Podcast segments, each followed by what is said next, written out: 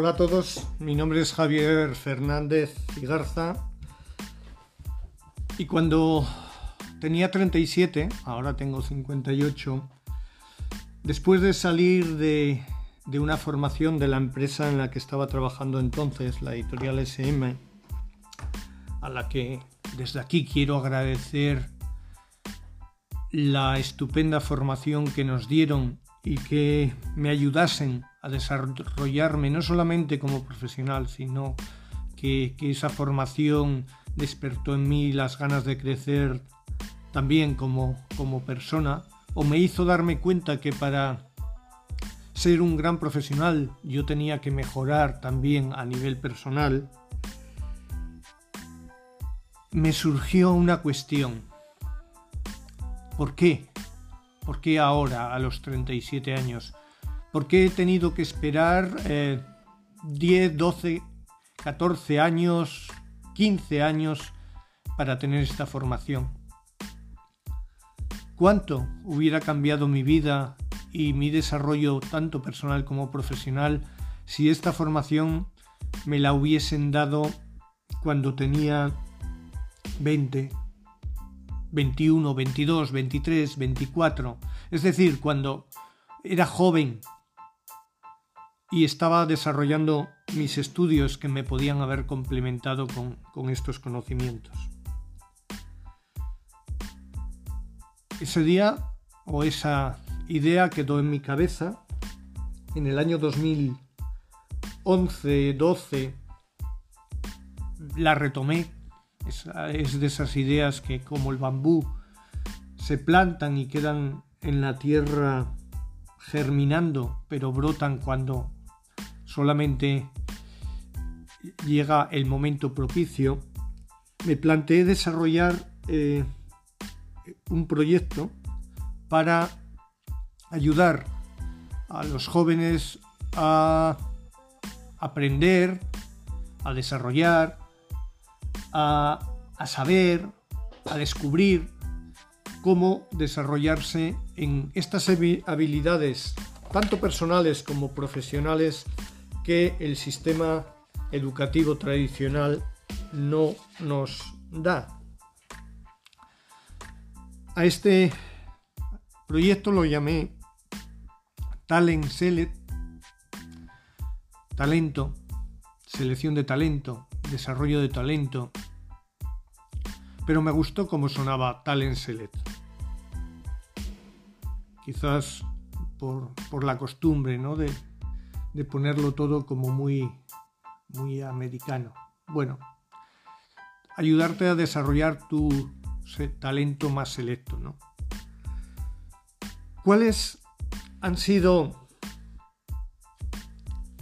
aquellos aspectos que yo creo que que debería trabajar y que yo en, aquellos años trabajé para conseguir desarrollarte plenamente, ¿no?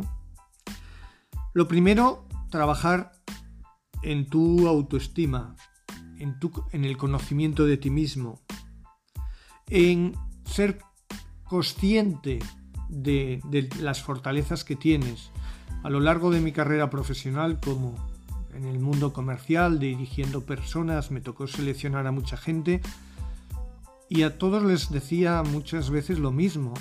Es que todos en las entrevistas me decís las mismas cualidades.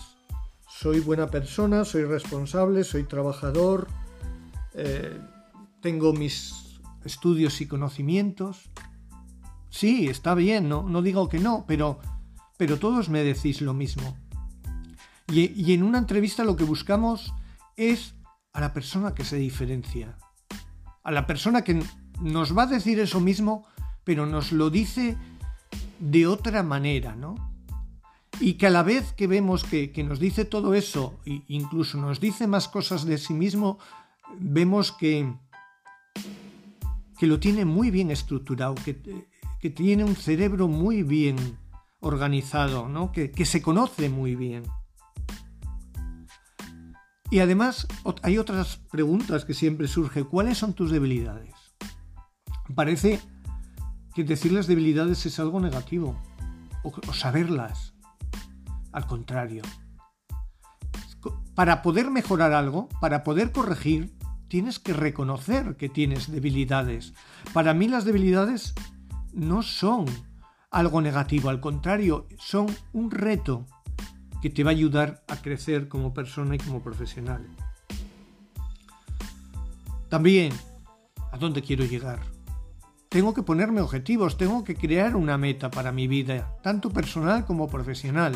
Eso no significa que sea la única meta. Cada cierto tiempo tendremos que analizar nuestras metas incluso habrá metas que podamos desechar porque, porque nos hemos dado cuenta que eran equivocadas y pero tendremos que crear nuevas metas, ¿no?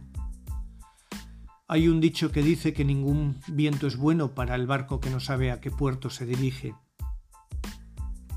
Yo creo que, que para cualquier desarrollo y formación personal hay que partir de este punto. Reconócete, valórate, reconoce aquello que puedes mejorar de ti mismo y hazlo crecer. Después, comunicación. Tengo que aprender a comunicarme. Tengo que aprender a expresar mis ideas. Tengo que aprender a reconocer mi lenguaje personal y el lenguaje mm, corporal también, ¿no? Es importantísimo en una entrevista eh, eh, qué dice tu lenguaje corporal, ¿no?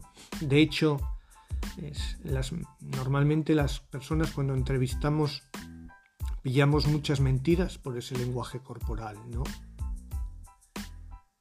Tenemos que aprender, no para saber disfrazar, sino porque es importante, es importante saber cuando alguien que nos está entrevistando está perdiendo el interés en nosotros o estamos logrando atraer su interés y hacernos diferentes.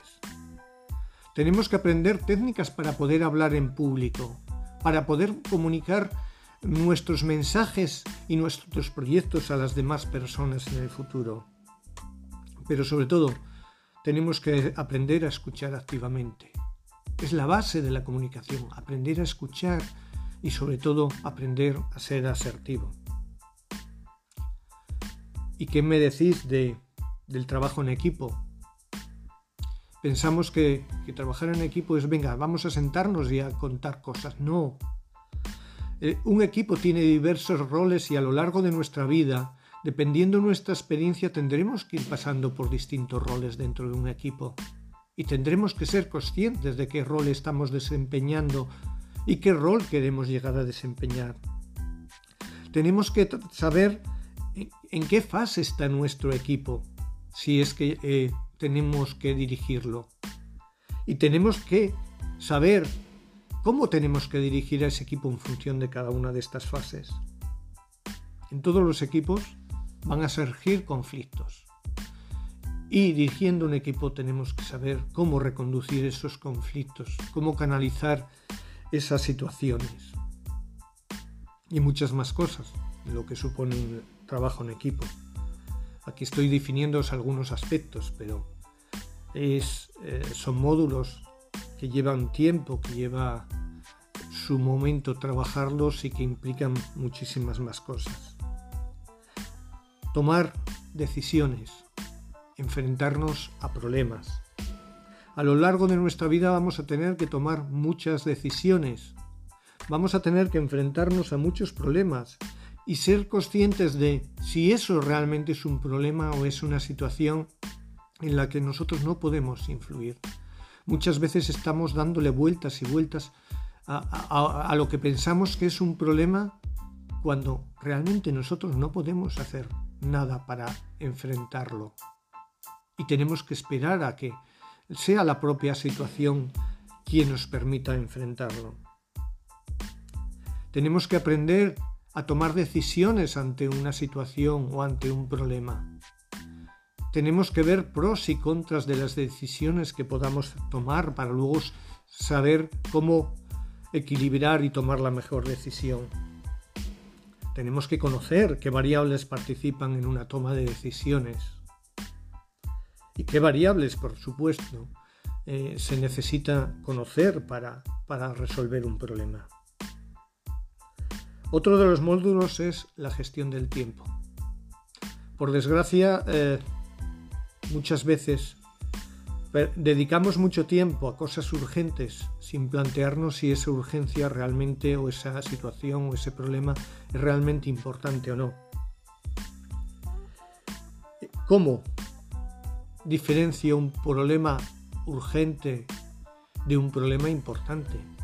¿Cómo clasifico mis eh, toma de decisiones ante una situación en función y cómo tengo que dedicar mi tiempo en función de si es algo importante, si es algo eh, urgente, si es algo importante y urgente porque no hemos en su momento tomado eh, las decisiones adecuadas a tiempo. ¿Cómo organizo mi tiempo? ¿Cómo planifico una agenda? ¿Cómo mm, gestiono esa agenda? Otro aspecto que me parece fundamental de trabajar es la dirección de personas. Y cómo distinguir entre lo que es dirigir, influir, liderar y poder. Hay muchas personas que, que dirigen a su equipo en función de los galones, ¿no? Yo soy el jefe, tú haces, sin darse cuenta de que lo único que, pueden conseguir es destruir o desmotivar. ¿Qué es liderar? ¿Cómo puedo transformar mi dirección en un liderazgo? ¿Cuál es o cómo son las características de un líder? Y si quiero transformarme en líder, ¿qué debo hacer? ¿Qué debo mejorar? ¿Qué, habilidades debo? Sin duda, la fundamental, como para mí la fundamental en la vida es la escucha activa. Muy difícil, ¿de acuerdo? Aprender a escuchar a una persona cuando nos está exponiendo de forma activa de tal manera que nuestra mente se centre en esa escucha y no en la respuesta que quiero darle, ¿no? Bueno, los tipos de liderazgo y cómo poner en práctica ese liderazgo en función a las circunstancias del equipo que, que dirijo. No voy a poder dirigir igual a un equipo recién creado de personas con poca experiencia a liderar un equipo de personas con gran experiencia y que llevan mucho tiempo trabajando conmigo. ¿Cómo dirigir una reunión? ¿Cómo hacer que una reunión sea realmente válida? Y no dediquemos dos o tres horas para al final salir pensando que he perdido el tiempo. Bueno, estas son algunos de los aspectos que, a lo largo de mi vida he ido aprendiendo y que me han permitido ser mejor persona y mejor por profesional.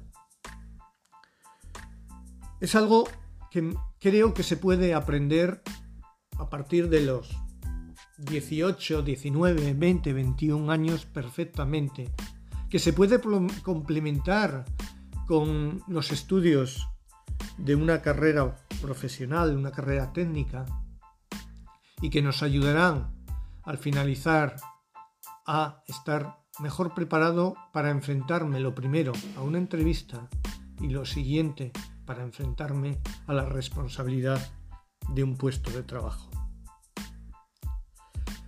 Me gustaría compartirlo con vosotros, lo que he ido aprendiendo, pero no solamente lo que he ido aprendiendo y yo a lo largo de mi carrera profesional. Hoy tenemos una herramienta fundamental para desarrollarnos. Internet. Hay miles de vídeos de, personas eh, brillantes que nos pueden ayudar a reflexionar y que nos pueden ayudar a crecer.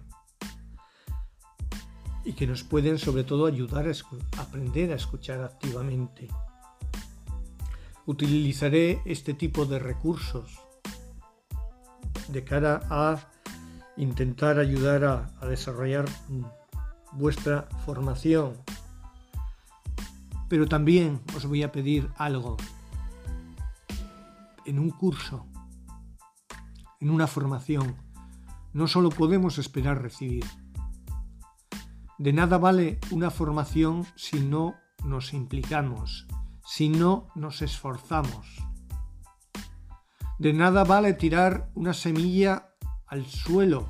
A veces germina, por supuesto que germina, pero es mucho más importante plantar esa semilla y regarla y trabajarla para que llegue a ser lo mejor que pueda ser.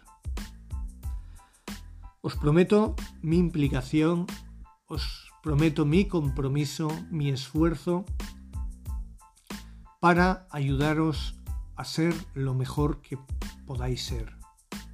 Pero también os pido que os comprometáis. La mejora, el desarrollo, es una puerta que solo se abre desde adentro. Por eso os pido, si queréis acompañarme, que haya una implicación. Os veo o os oigo.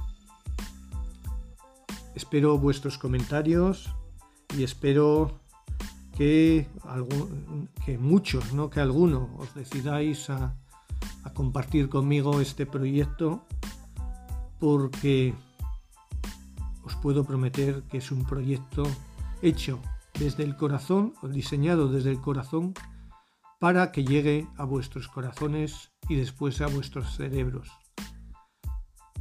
La buena formación es la formación que lleva emoción. Y yo aquí voy a poner toda mi emoción, toda mi implicación en daros lo mejor que pueda dar. Chao, os veo en otro eh, módulo.